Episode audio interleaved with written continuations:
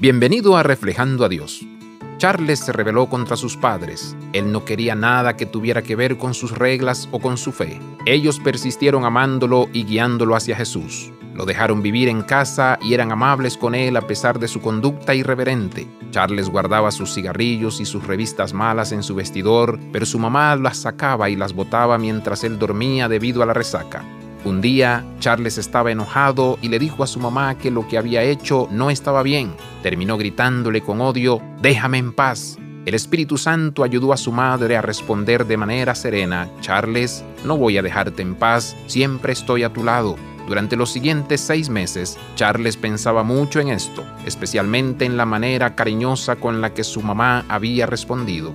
Finalmente, él entregó su vida y su corazón a Jesús. Afortunadamente, sus padres nunca se dieron por vencidos con él.